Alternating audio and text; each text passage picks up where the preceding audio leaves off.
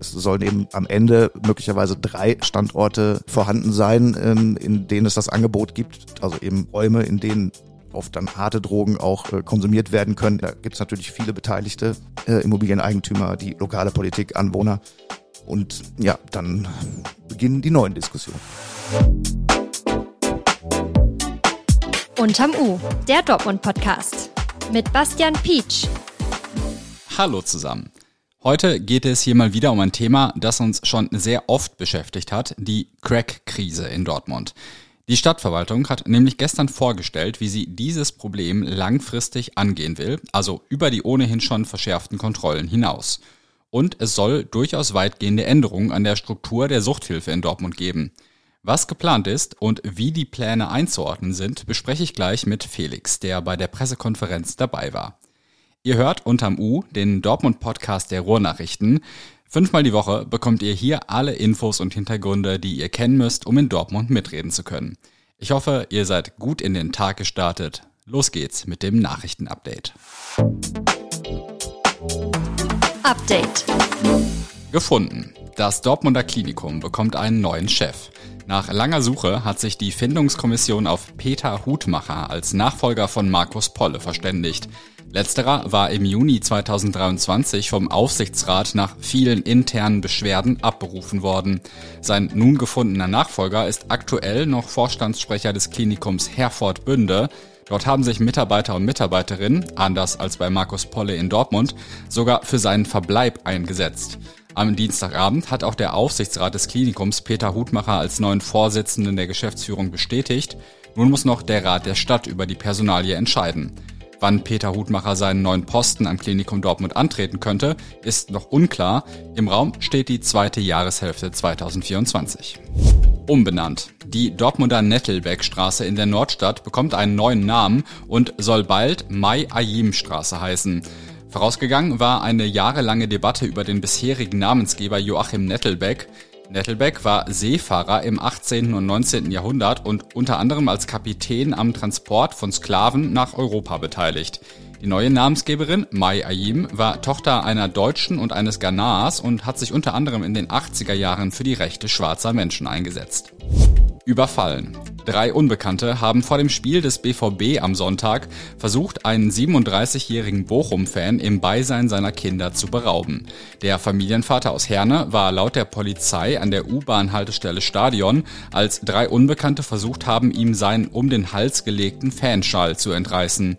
Dabei wurde der Familienvater leicht verletzt, ein Mitarbeiter des Ordnungsdienstes konnte dazwischen gehen. Die Polizei sucht nach Zeugen des Vorfalls. Das Thema des Tages. Im August vergangenen Jahres hat eine Debatte begonnen, die bis heute viele in Dortmund bewegt. Der Chef der Tiergalerie hat auf Probleme aufmerksam gemacht, die sich aus der unmittelbaren Nachbarschaft des städtischen Drogenkonsumraums ergeben. Der wurde zunehmend auch von Menschen besucht, die von Crack abhängig sind. Eine Droge, die oft zu starker Verwahrlosung führt. Viele Geschäftsleute in der City haben sich den Sorgen angeschlossen. Stadt und Polizei haben mit verstärktem Kontrolldruck reagiert. Auch eine Debatte um den Standort des Drogenkonsumraums an sich kam auf und die scheint nun entschieden. In einer Pressekonferenz der Stadtspitze hat Oberbürgermeister Thomas Westphal gemeinsam mit Polizeipräsident Gregor Lange vorgestellt, wie die Drogenhilfe in Dortmund zukünftig aufgestellt sein soll. Felix war dort und hat sich mit dem Konzept befasst. Hi Felix. Hallo.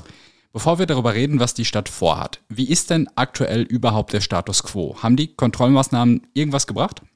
Ja, die laufen jetzt seit vergangenem August und naja, ob sie was gebracht haben, kann man natürlich an mehreren Dingen äh, ablesen. Ähm, einmal die Frage, wie ist die Situation in der Innenstadt, die Belästigung von Kunden und Passanten und auch Geschäftsleuten da lässt sich, glaube ich, sagen, dass das schon zurückgegangen ist infolge der Kontrollen. Und äh, Polizeipräsident Gregor Lange hat dazu dann auch ein paar Zahlen nochmal genannt, was dort an Maßnahmen einfach durchgeführt wurde durch Polizei und mhm. Ordnungsamt, die da ja als Ordnungspartnerschaft auftreten.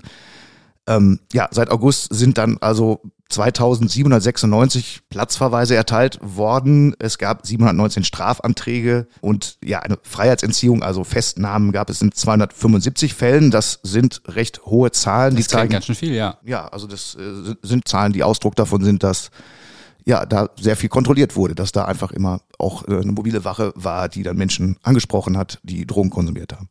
Und jetzt geht es bei dem, was die Stadt plant, um eine eher langfristige Lösung, um den Konflikt zwischen Süchtigen und Geschäftsleuten quasi für immer oder zumindest auf absehbare Zeit zu lösen. Wichtige Frage, soll der Drogenkonsumraum in der Nähe des Westen Hellwegs bleiben? Definitiv nicht. Das ist die Nachricht, die sich aus äh, ja, der Pressekonferenz des Verwaltungsvorstands am Dienstag ergeben hat. Er soll dort verschwinden, er soll aufgegeben werden, dieser Standort, der sich ja wirklich unmittelbar äh, an einer Nebenstraße des Westen Helvis befindet, am oberen Teil. Und ähm, ja, es soll also langfristig Ersatz dafür gefunden werden und zusätzlich sollen weitere Standorte entstehen. Was ist als Ersatz geplant? Naja, das ist jetzt eben die große Frage, die in den nächsten Monaten äh, entschieden werden muss. Welche Standorte kommen da in Frage? Also man ist sich einig darüber, zumindest in der Verwaltung und in dem Austausch mit Polizei und anderen Sicherheitsbehörden, dass dieser Standort eben nicht geeignet ist, weil die Stressfaktoren einfach zu groß sind. Es Aber es soll wieder ein ähnlicher Raum werden. Es soll einen Raum geben, der das Angebot abbildet, was dort jetzt auch ist, weil das wurde auch ausdrücklich gesagt, ist ein gutes Angebot, was den Menschen ausdrücklich hilft und auch äh, hilft, Probleme zu verlagern und vielleicht zu lösen.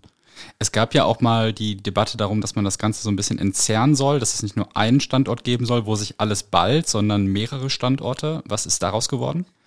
Das ist jetzt sozusagen das Konzept, dem man in den nächsten Monaten folgen möchte, denn es sollen eben am Ende möglicherweise drei Standorte mhm. äh, vorhanden sein, ähm, in denen es das Angebot gibt, also eben Räume, in denen oft dann harte Drogen auch äh, konsumiert werden können, unter einer gewissen Aufsicht und unter hygienischen Bedingungen, die äh, in Ordnung sind. Und dafür ähm, möchte man ja das Angebot so ein bisschen besser verteilen, jetzt eben über die Innenstadtbezirke. Und soll es dann da auch verschiedene Schwerpunkte geben bei diesen verschiedenen Einrichtungen oder sollen die alle gleich sein? Das wurde jetzt so im Detail noch nicht ausgeführt. Die sollen schon das Angebot ähm, ja ähnlich abbilden, ähm, wie gesagt, dass es jetzt gibt. Aber es ist natürlich nicht auszuschließen, dass es dann da schon eine bestimmte ähm, Richtung gibt, in die dann bestimmte Räume besser passen oder das Personal einfach vor Ort. Mhm. Jetzt kommt bei mir natürlich sofort der Gedanke auf, wir haben aktuell einen Drogenkonsumraum, um den es riesigen Streit gibt.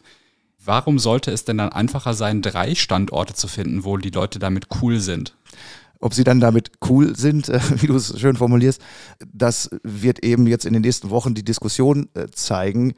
Grundsätzlich ähm, geht man so ein bisschen davon aus, das ist ein Modell, was es auch in anderen Großstädten gibt, das äh, sogenannte Züricher Modell, äh, weil es eben in Zürich in der Schweiz äh, eingeführt und recht erfolgreich erprobt wurde, dass man eben zwar schon an relativ zentralen Stellen der Stadt, äh, aber dann mehrere Anlaufstellen eben ähm, entwickelt damit es sich nicht eben an einem Ort so stark ballt, wie das jetzt am Grafenhof da in der Innenstadt der Fall war. Hat die Stadtspitze schon irgendwelche Anforderungen formuliert an diese potenziellen neuen Standorte oder vielleicht sogar schon Ideen genannt, wo die Räume hin könnten?